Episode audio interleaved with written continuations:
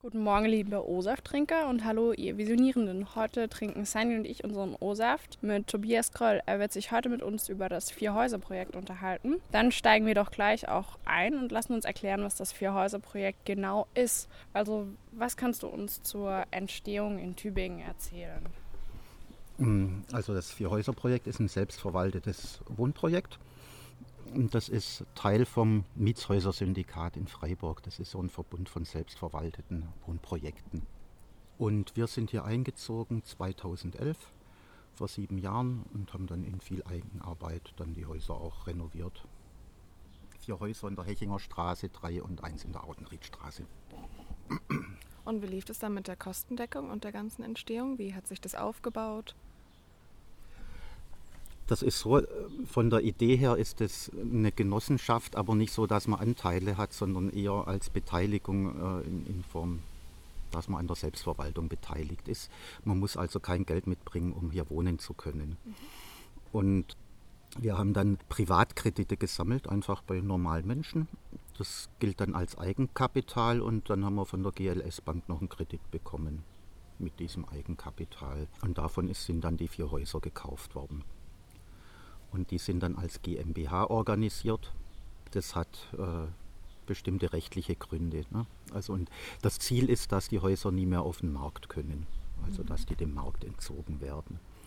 Und alle, die hier, also das, die Häuser gehören dann einem Hausverein und dem Mietshäuser-Syndikat. Das ist wie, wie die Dachgesellschaft in Freiburg geht zu 50 Prozent.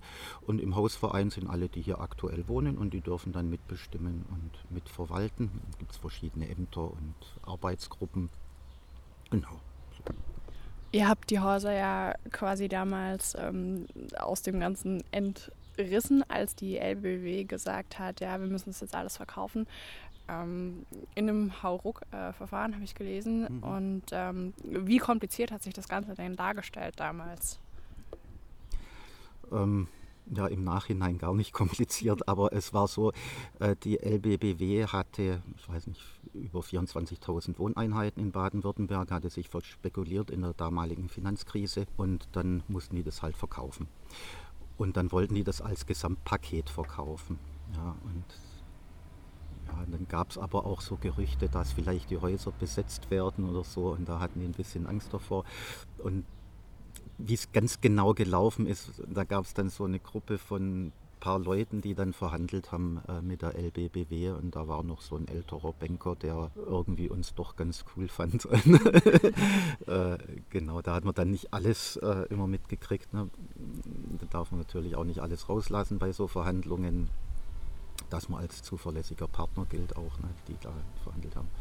Ja, und so im Nachhinein hat es nicht kompliziert ausgesehen, aber es hat sich als richtig erwiesen, weil die äh, Wohnungen damals, die, die restlichen, die sind ja dann weiterverkauft worden mhm. für sündhaft teures Geld. Ne. Jetzt hatten wir gerade schon die Hausführung und unten gab es den Gemeinschaftsraum, ähm, wo sie sich anscheinend auch alle öfter treffen. Was wird dann besprochen auf solchen Treffen? Alles Mögliche besprochen. Also wir haben zum Beispiel hier gerade eine Dachsanierung gemacht und wie das dann finanziert wird, dann äh, gibt es auch äh, Eigenbeteiligung. Da muss man natürlich keine Handwerker bezahlen, äh, so wie in der Anfangsphase auch, wo ganz viel Eigenbeteiligung war alle möglichen organisatorischen Dinge werden besprochen. Dann gibt es auch Anfragen von anderen Projekten. Äh, es gibt im Mietshäuser-Syndikat so einen Solidarfonds, dass auch neue Projekte eine Anschubfinanzierung bekommen oder Beratung. Ja, Jahresabschlüsse, wir sind selbst verwaltet als GmbH, da muss man das natürlich auch durchgehen. Dann gibt es äh, einmal im Jahr ein Fest, alle zwei Jahre ein größeres Fest, da die organisatorischen Dinge so und wenn manchmal ist auch so, dass es Konflikte gibt in manchen Wohneinheiten, WGs, äh, das wird dann auch besprochen, wenn das nicht selber lösbar ist in der Wohnung. So. Wenn du gerade von Konflikten redest, wie stark ist dann auch hier der Wechsel? Also ist es schon lange die gleiche Konstellation an Personen oder wechselt das auch häufiger durch? Also hier im Haus ist es relativ konstant. In den WGs wechselt es öfters. Ja, das aber es gibt schon so ein paar Alteingesessene, sage ich mal, die von Anfang an dabei sind. Und in den WGs, da kann es dann schon öfters mal wechseln. Ja. Das ist ja ein soziales Wohnprojekt. Ähm, jetzt wurden gerade Reparaturen angesprochen. Wie ist dann da die Finanzierung? Zahlt da jeder, wenn jetzt in meiner Wohnung ein Fenster kaputt geht, zahlt dann jeder mit oder wie würde das ablaufen? Also wir sind ja eine GmbH als Firma und das, das, was erwirtschaftet wird, sind letztlich unsere Mieten. Und über die Mieten werden die Kredite zurückbezahlt, bis es irgendwann abbezahlt ist. Und da gibt es auch immer einen leichten Überschuss und, und Rückstellungen. Und darüber wird es bezahlt. Da muss man sich nicht selber beteiligen dann. Ne? Wir sind ja auch nicht Eigentümer. Ne? Wir sind nur die Nutzer von dem Haus. ja. Ähm, wie sieht denn das Feedback so aus? Also auch ähm, der Bewohner, also was bekommt man denn so mit? Wie ist die Stimmung und wie ist denn auch äh, dein Feedback oder Feedback der Personen, die am Projekt ähm, mitbeteiligt sind, leitend? Äh, Feedback zu was? Zur Wohnsituation und so, also zum Wohlfühlen und wie das alles so läuft. Also da müsste man wahrscheinlich letztlich alle Leute fragen, die hier wohnen. Ne?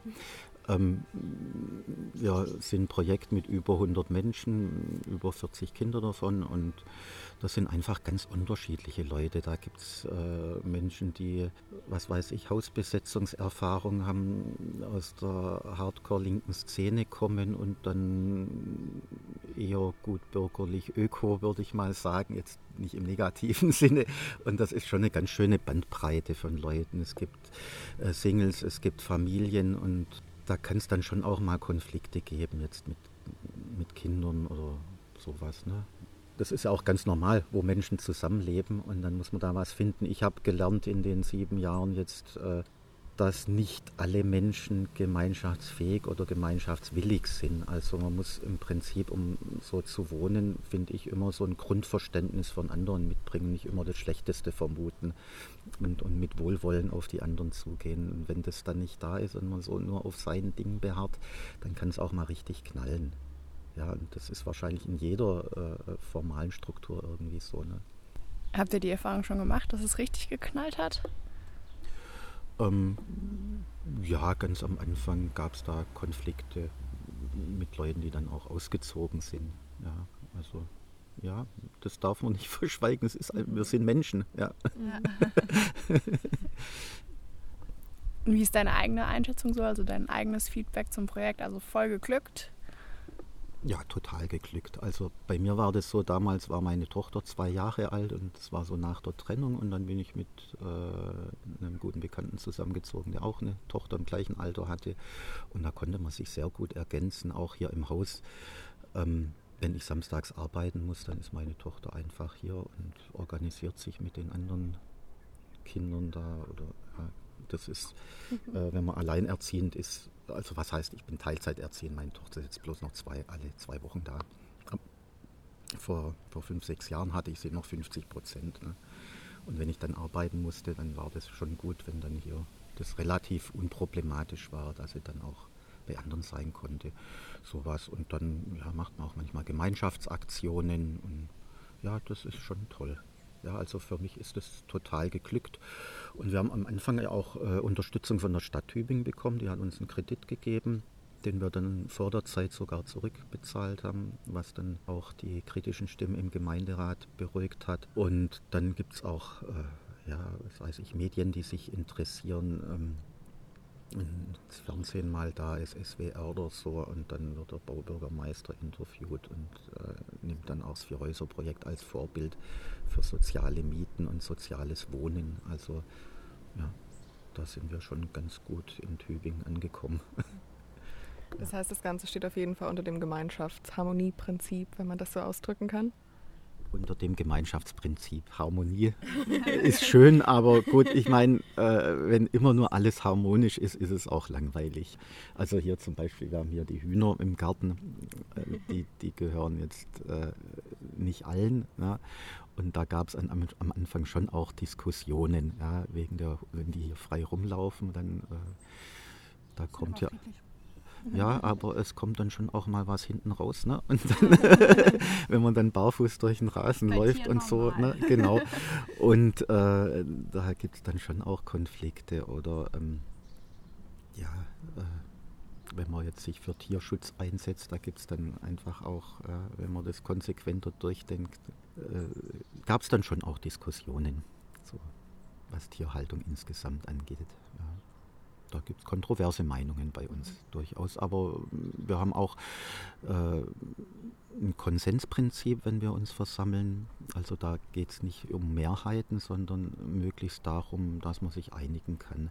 Im schlimmsten Fall kann auch mal ein Veto eingelegt werden, aber nur, wenn es ganz schlimm ist. Und dann haben wir auch so Verfahren entwickelt, ähm, ja, mit Mediation oder so, wenn es mal ja, die Meinungen zu weit auseinander sind. Aber es, ich finde, es klappt erstaunlich gut mit dem Konsensprinzip. Jetzt nochmal, um auf den Anfang zurückzukommen. Ähm, das Ziel ist ja, hier die Häuser vom Markt zu nehmen. Mhm. Ähm, wie spiegelt sich das im Mietpreis wieder? Ja, also als wir angefangen haben, mussten wir es durchkalkulieren. Ähm, ich bin jetzt nicht im Finanzarbeitskreis, aber ähm, da waren wir leicht über der Durchschnittsmiete 2011 von Tübingen, weil wir mussten gucken, dass regelmäßig Mieten reinkommen, dass sich mhm. organisiert, äh, äh, amortisiert irgendwann. Und äh, jetzt nach sieben Jahren sind wir deutlich unter der Durchschnittsmiete, weil wir sind ja kein gewinnorientiertes Unternehmen und ähm, da macht sich das sehr bemerkbar. Ja. Also die anderen Mietpreise rumrum, die sind ziemlich gestiegen. Jetzt noch am Kekse essen. ähm, ihr habt dann zwischendurch über die Jahre hinweg immer wieder die, die Miete runtergenommen, stückweise, oder wie hat sich das abgespielt? Nein, die Miete bleibt gleich bei uns.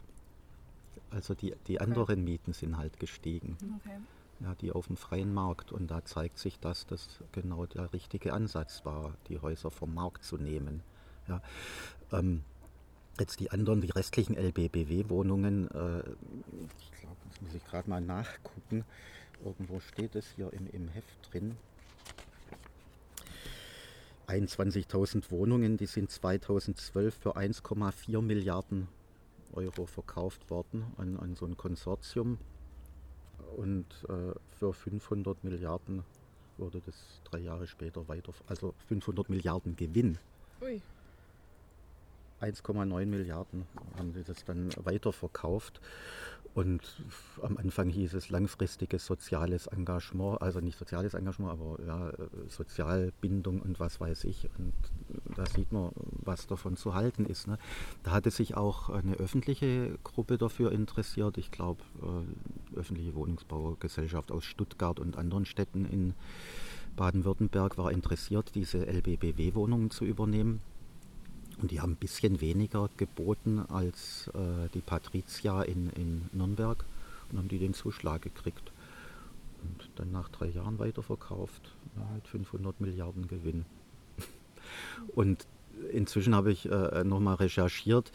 Äh, Patricia ist eine große Wohnungs... Äh, äh Gesellschaft und die sind natürlich gewinnorientiert, aber die waren, glaube ich, nur, die haben so eine Gruppe geleitet und da waren auch, was weiß ich, Schweizer Rentenfonds drin. Ne? Und da sieht man auch, was passiert, wenn die Rente privatisiert wird und ne, dann müssen die immer gucken, wo kann man möglichst viel Rendite machen. Und auf dem Wohnungsmarkt, dann, ja, dann steigen die Mieten und dann werden Aufzüge nicht mehr repariert und lauter so Sachen also bis eben konnte ich es mir auch so krass nicht vorstellen, aber dann habt ihr tatsächlich auch beobachtet, wie in den letzten sieben Jahren hier äh, die Miete in Tübingen richtig krass gestiegen ist, oder? Ja, also wenn jetzt Leute hier äh, Mietwohnungen suchen, also das ist schon enorm. Ja. Aber das ist, glaube ich, in ganz Deutschland so. Ich verfolge das jetzt nicht so total. Mhm. Ähm, ich habe zwei, zwei halbe Jobs da habe ich. und, und, dann mache ich es immer mal so äh, schrittweise, dass ich das äh, verfolge. Aber mein Mitbewohner ist da sehr engagiert und, und verfolgt es auch. Und da gibt es ein Wohnraumbündnis in Tübingen, die da auch äh, sehr gute Öffentlichkeitsarbeit machen und das sehr gut verfolgen, wie das aussieht und sich politisch engagieren. Ja. Das Viehhäuser-Projekt ist ja dann doch relativ präsent in Tübingen. Ähm, bekommt man dann, dann mit, was ähm, andere Leute dazu sagen? Also allgemein das Feedback von Tübingen? Ja, Tübingen ist ja kein Subjekt. Ne? also wie gesagt, also äh, der Kurt Zölke, Baubürgermeister, der hat uns im SWR dann als vorbildlich genannt äh, für soziales Wohnen, äh, dass die Mieten nicht steigen. Ähm, ja, hier, was weiß ich, in der Südstadt gibt es die Eberhardskirchengemeinde. Da gibt es viele Leute, die auch hier äh, ähm, Privatkredite gegeben haben, glaube ich. Ähm, und da wird man dann auch mal angesprochen und, und eher im positiven Sinn. Ähm, ich glaube, äh, ich habe mal von einem gehört, der in der Klinik gearbeitet hat und, und, eine andere, die auch hier wohnt, die hat dann erzählt, dass dann irgendein Chefarzt gesagt hat, äh, dass das hier eine Hippie-Kommune ist. Ja, so. das sind dann irgendwelche Bilder, wenn man äh, keine Leute direkt kennt oder nicht hier war. Ja. Also mhm. unter Hippie-Kommune stelle ich mir was anderes vor. ja. Da würde ich mir eher Tipis vorstellen und was weiß mhm. ich, ein großer Schlafraum.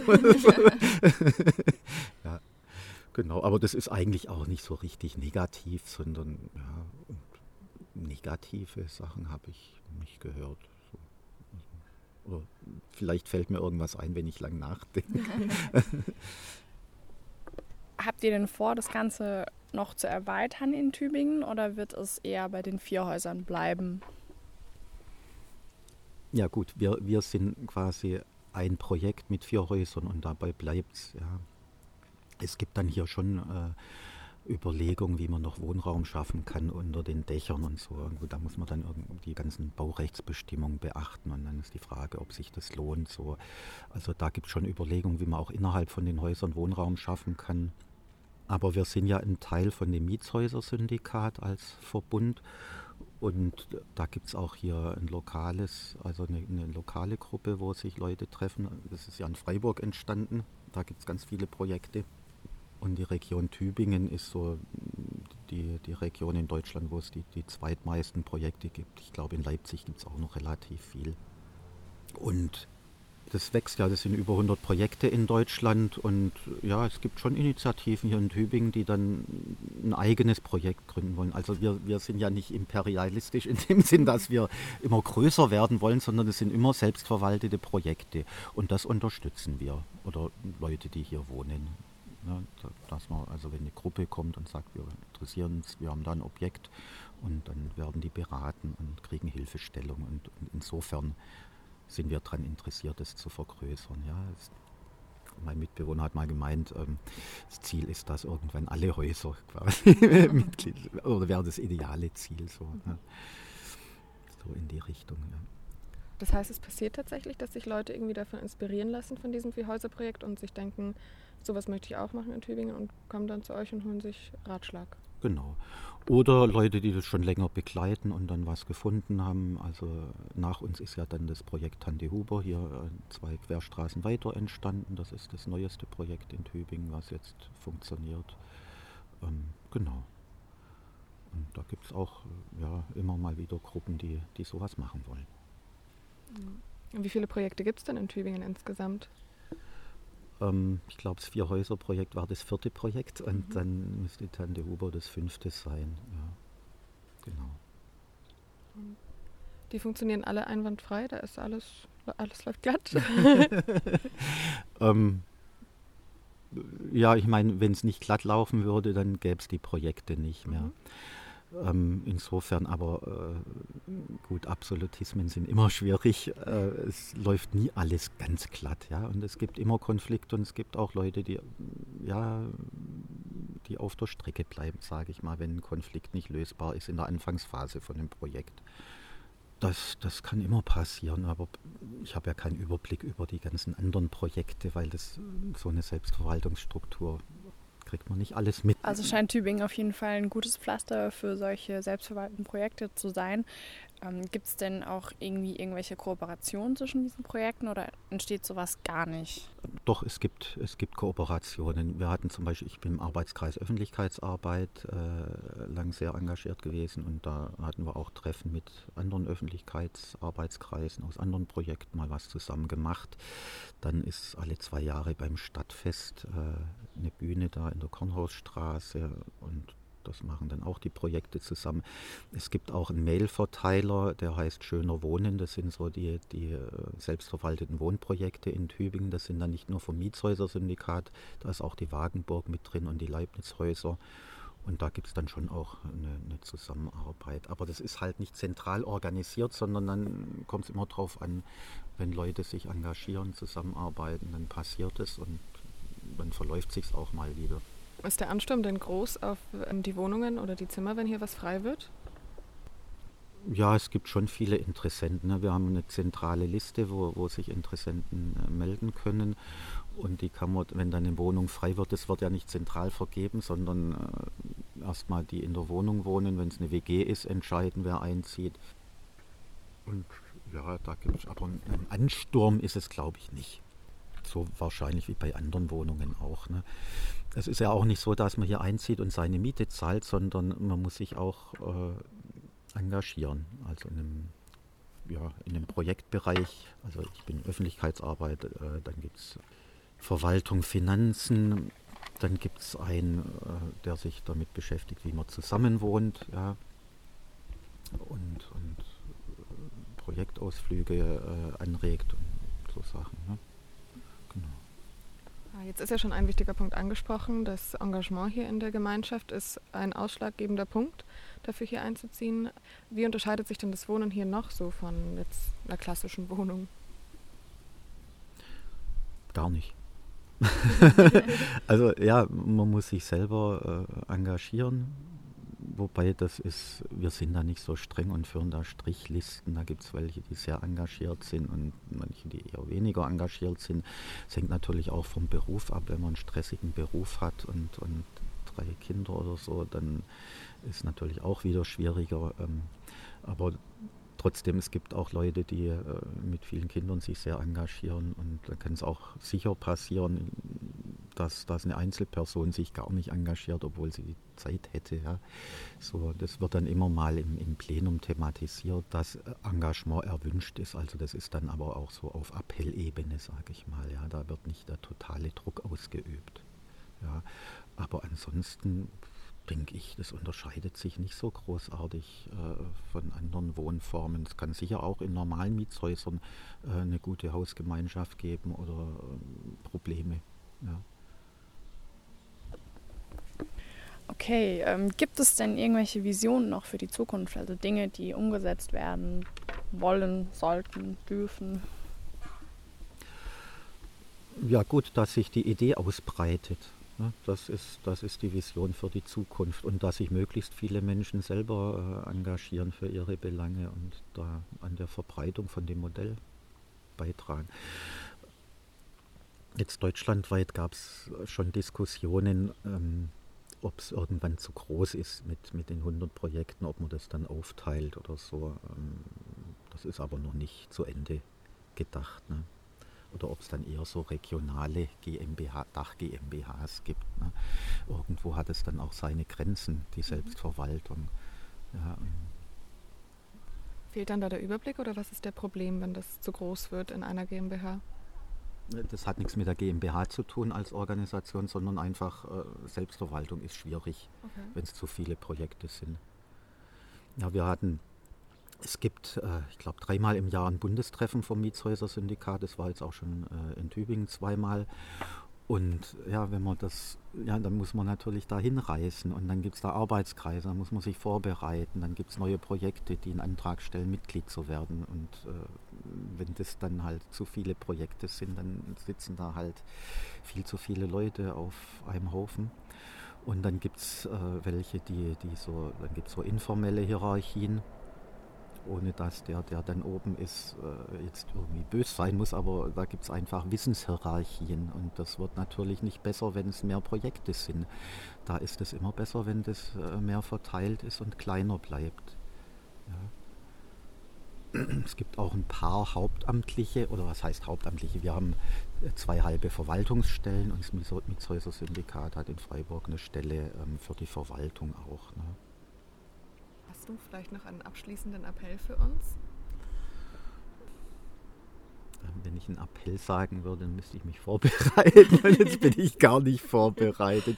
ich finde es schön, äh, dass, dass ihr auf uns zugekommen seid und äh, dazu beitragt, die Idee zu verbreiten. Und ähm, ja, ähm, es gibt natürlich auch eine Homepage von, vom Projekt oder das Mietshäuser-Syndikat. Es gibt wenn man da bei, bei Wikipedia nachschaut, da sind dann die ganzen Links drin und da können sich interessierte Leute dann ähm, informieren. Ja, das, das wäre mein Appell, das weiter in die, Welt, in die Welt rauszutragen. genau. Sehr schön. Ja.